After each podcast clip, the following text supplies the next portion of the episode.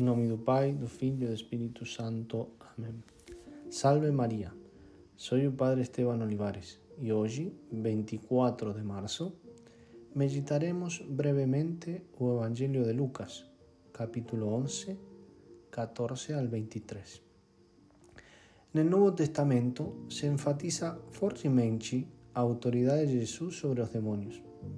Ele expulsa os demônios con la ayuda de Dios, pelo dedo de Dios, va a decir Lucas en el capítulo 11, versículo 20.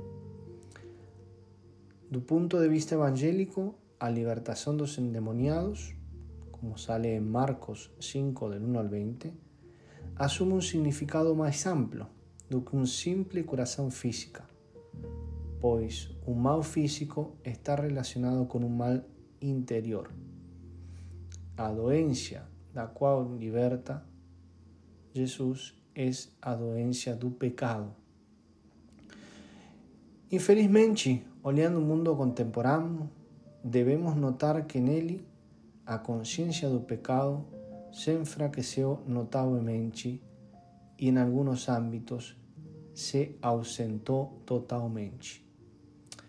Por causa de uma indiferença religiosa generalizada ou de rejeição do que a razão correta e a revelação nos falam sobre Deus, muitos homens e mulheres perdem o sentido da aliança de Deus e seus mandamentos.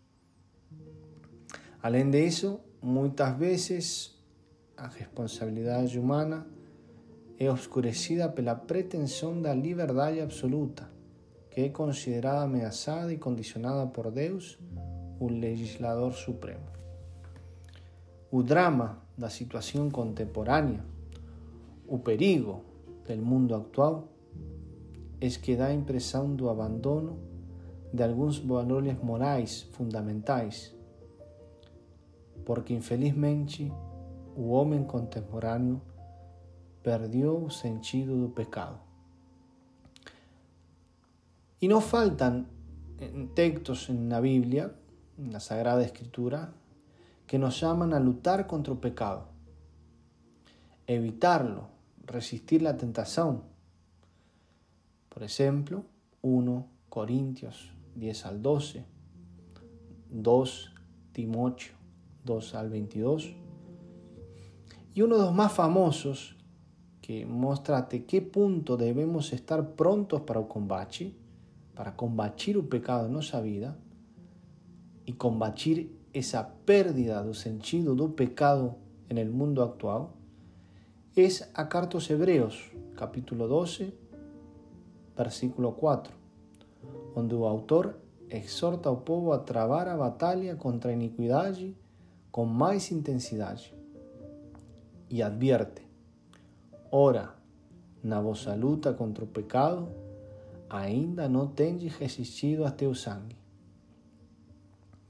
Por eso ese versículo ilustra bien cuán importante es esa lucha contra el pecado y contra esa pérdida del sentido del pecado. Debemos estar dispuestos a sangrar para vencer el pecado, prontos para resentir, mismo que eso afecte nuestro físico. Al final de contas, podemos hablar que el pecado es su veneno del mundo actual.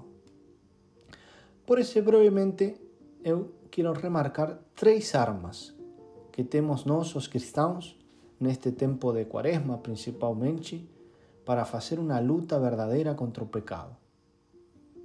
Primeiro, a Sagrada Eucaristía e a adoração ao Santíssimo Sacramento. En ele encontramos fontes de água viva consolo y deleite para alma. En Él podemos descansar en nuestras lutas cotidianas. Segundo, la oración constante. Oración como trato y amistad con Dios. Colocar todo en las manos providentes de Dios.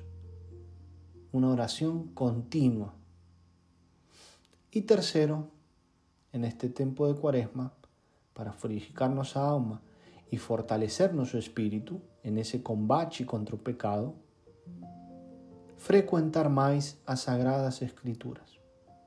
Ali é Deus mesmo que nos fala no coração. Além disso, cada palavra ali escrita leva o selo do Espírito Santo, Ele que nos fortalece em cada batalha. Por isso, hoje, a Nossa Senhora pedimos essa graça de poder lutar contra o pecado com as armas que Deus colocou a nosso alcance. Em nome do Pai, do Filho e do Espírito Santo. Amém.